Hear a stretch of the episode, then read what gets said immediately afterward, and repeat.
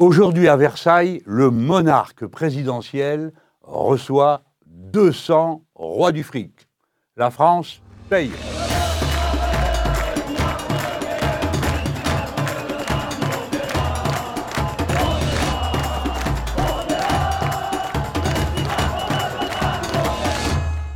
Aujourd'hui à Versailles, mais pourquoi à Versailles Le président de la République a invité 200 grands patrons pour euh, les inciter à investir en France. Moi, je serais actionnaire d'une de ces 200 boîtes, je me poserais des questions. Qu'est-ce qu'on doit penser d'un patron qui se laisserait convaincre d'investir de l'argent en France simplement parce qu'on l'a reçu dans un beau palais?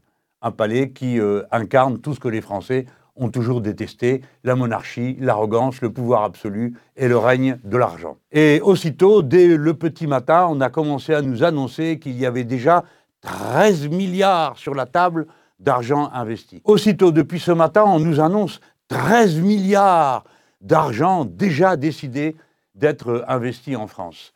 Et chacun dit aller de son petit commentaire élogieux pour celui qui a réussi à faire débourser ces 13 milliards.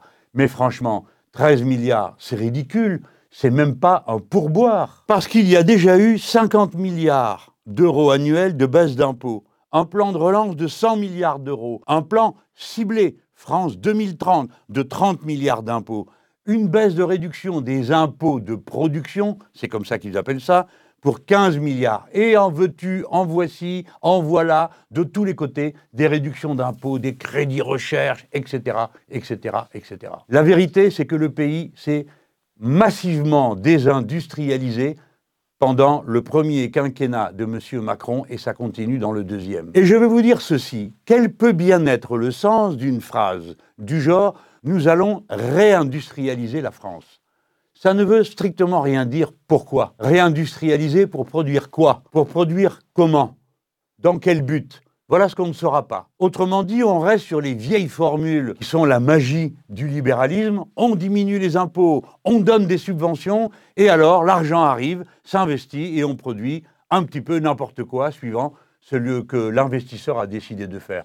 Tout ça n'existe pas dans l'économie réelle. Et en particulier, vous le voyez une fois de plus, le capitalisme ne trouve ses aises que si l'État lui organise absolument tout, y compris son propre financement. Voilà ce qui est devenu insupportable. Si la France disait nous allons maintenant, par exemple, prendre le tournant qui est nécessaire de la production écologique. Et donc, nous allons commencer par la phase numéro un, fabriquer de l'énergie d'une manière écologique, c'est-à-dire non nucléaire. Pourtant, il vient d'être voté à l'Assemblée nationale un plan énorme en faveur du nucléaire et pas pour construire seulement de nouvelles centrales, ce qui serait une erreur de plus, mais y compris pour maintenir en état des centrales qui déjà ont dépassé leur âge. Donc, nous avons besoin de machines nouvelles pour produire de l'énergie. Et ces machines nouvelles, oui, elles nécessitent une industrie capable de produire des aciers de pointe, des tôles, tout ce qu'il faut pour, par exemple, fabriquer des machines qui utilisent le mouvement mécanique de la mer, la houle, pour produire de l'électricité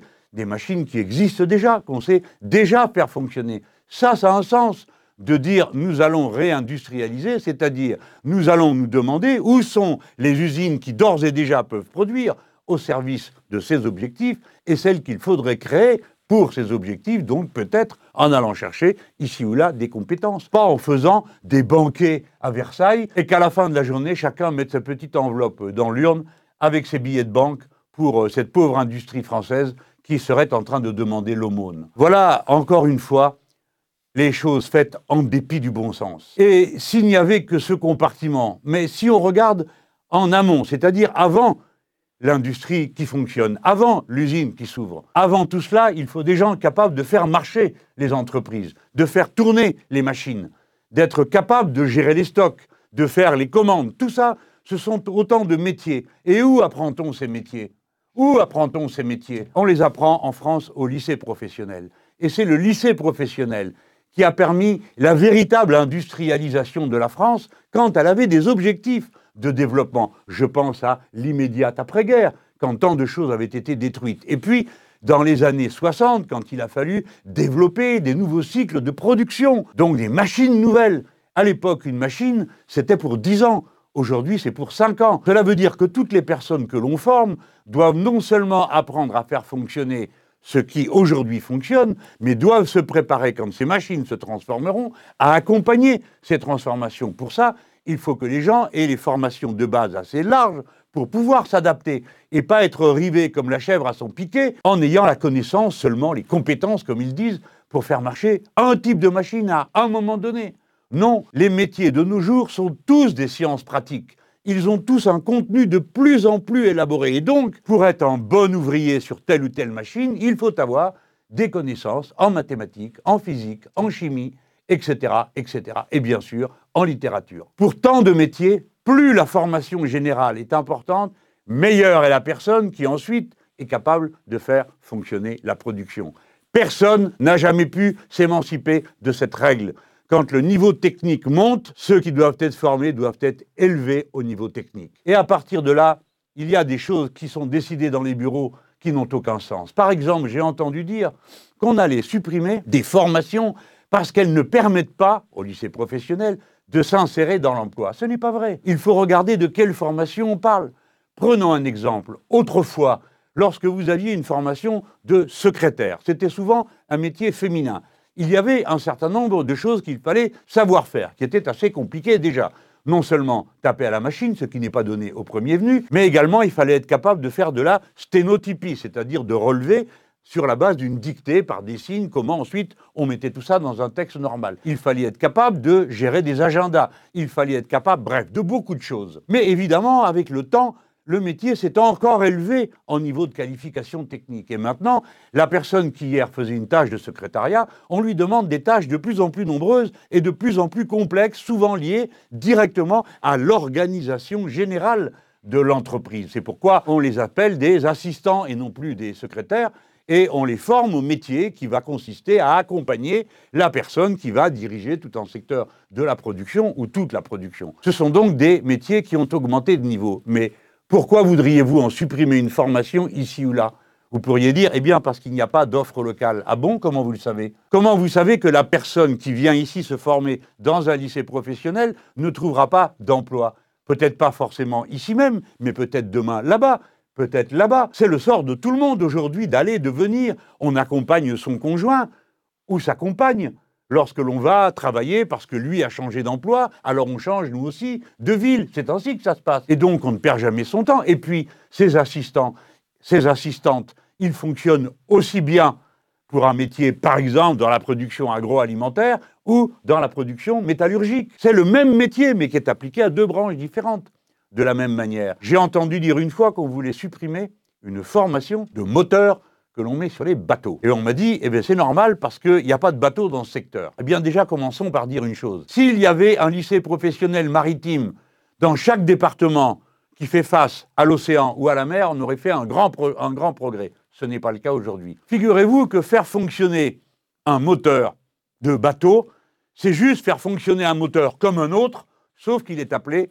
à fonctionner dans un milieu amphibie. La différence va donc porter sur une partie de la qualification à propos de ce moteur, pas sur la totalité, parce que sur 90%, c'est la même chose, quel que soit le type de moteur. Mais sur 10%, c'est adapté particulièrement à la navigation maritime. Donc méfions-nous de ces gens qui ne connaissent rien à la pratique des métiers, mais prétendent que ceci ou cela ne sert plus à rien parce que ce n'est pas vrai. Il n'est pas vrai que des professeurs et des filières aient été affectés à préparer des choses qui n'existent pas. Des fois, j'ai entendu des représentants patronaux dire ce qu'on apprend est dépassé dans telle ou telle formation. Pardon, si c'est dépassé, c'est de votre faute. Pourquoi? Parce que tous les diplômes professionnels en France, je dis bien tous les diplômes professionnels certifiés par l'éducation nationale sont composés par, d'une part, des représentants des syndicats, d'autre part, des représentants de l'État, et enfin, des représentants du patronat. Par conséquent, si le patronat laisse passer des formations qui ne servent à rien, c'est de sa faute. Il a qu'à nommer d'autres personnes dans ces commissions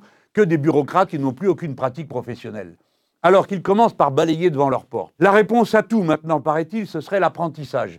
Nouvelle erreur. Pourquoi l'apprentissage? Bien sûr, il faut de l'apprentissage dans certains domaines, mais pas dans tous les domaines parce qu'il y a toute la partie d'apprentissage des matières générales, parce qu'il y a des métiers où ce sont des formations longues.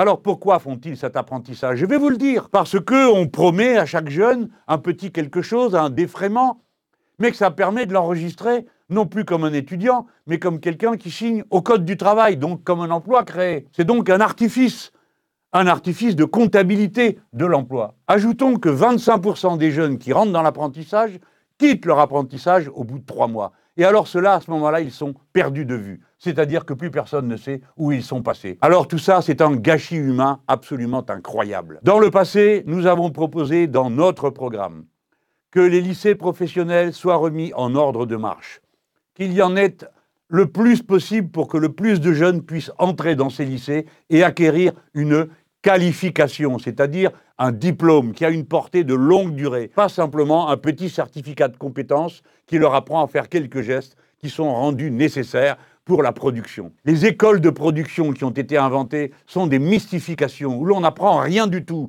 et où à la sortie on ne sait rien faire de plus que lorsqu'on y est entré. Je vous mets tous en garde.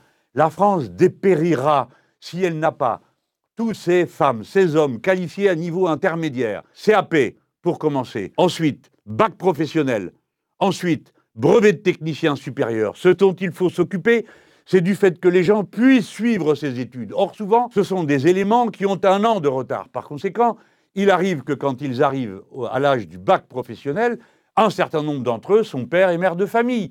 Et c'est bien que ce soit comme ça. Il faut leur permettre de vivre et non pas les obliger d'être la journée à apprendre un métier et la nuit, la soirée, les week-ends, continuer à aller au travail pour pouvoir gagner sa vie et pouvoir retourner le lundi au lycée. Tout ça est injuste. Tout ça concerne la masse de la jeunesse populaire. Savez-vous que la moitié de la jeunesse en âge d'aller dans l'enseignement secondaire, la moitié, est soit dans les filières technologiques, soit dans les filières professionnelles, soit dans l'apprentissage. Et ceux qui passent par le lycée professionnel représentent au total un tiers de la jeunesse qui est en âge d'aller dans des études secondaires. Cette jeunesse, c'est elle qui porte sur son dos toutes les productions que demain il faudra faire. Regardez bien ce qu'a décidé M. Macron et ses prédécesseurs, c'est-à-dire lui-même dans le mandat précédent. Autrefois, on faisait un bac pro en 4 ans, pas parce qu'on avait du temps à perdre, mais parce que c'était le seul moyen qu'on avait de faire bien les choses pour arriver au bac professionnel. Ils l'ont réduit à 3 ans en disant ça dure trop longtemps. Et sur ces 3 ans, ils ont mis une année où on examine les métiers. Je ne sais pas quelle tête d'œuf a trouvé une idée pareille. Par exemple, dans le bâtiment, on examine les métiers. Pendant un an, s'il vous plaît, qu'est-ce que ça peut bien vouloir dire? Figurez-vous que faire le gros œuvre, c'est-à-dire construire les murs ou les peindre, c'est deux métiers qui n'ont rien à voir. Et ce sont des métiers du bâtiment. On va passer un an, observer ça. Et maintenant, sur les deux ans qui restent, une année va être consacrée la moitié du temps à des stages en entreprise. Alors quand, sur trois ans, le jeune homme, la jeune femme va avoir le temps d'apprendre réellement et sérieusement le métier? Quand? Quand allez-vous apprendre en un an et demi à avoir un bac professionnel, par exemple, de maintien des systèmes automatisés qui est d'une extrême complexité, ou de métallurgie? Si on veut réindustrialiser, pour ça, il faut avoir une main-d'œuvre de haut niveau. Et si vous voulez avoir une main-d'œuvre de haut niveau, eh bien, il faut la payer, il faut la préparer, il faut la bichonner, il faut la choyer, et non pas la brutaliser et l'entraîner dans des voies sans issue. Voilà ce que j'ai à dire à propos de la comédie que je vois se dérouler aujourd'hui à Versailles. Notre pensée doit se tourner vers les enseignants des lycées professionnels qui ont réussi cet exploit de porter la France au plus haut niveau de la technologie industrielle et vers les jeunes gens qui sont dans ces filières et qui sont notre avenir commun parce que c'est eux qui vont le porter sur leur dos.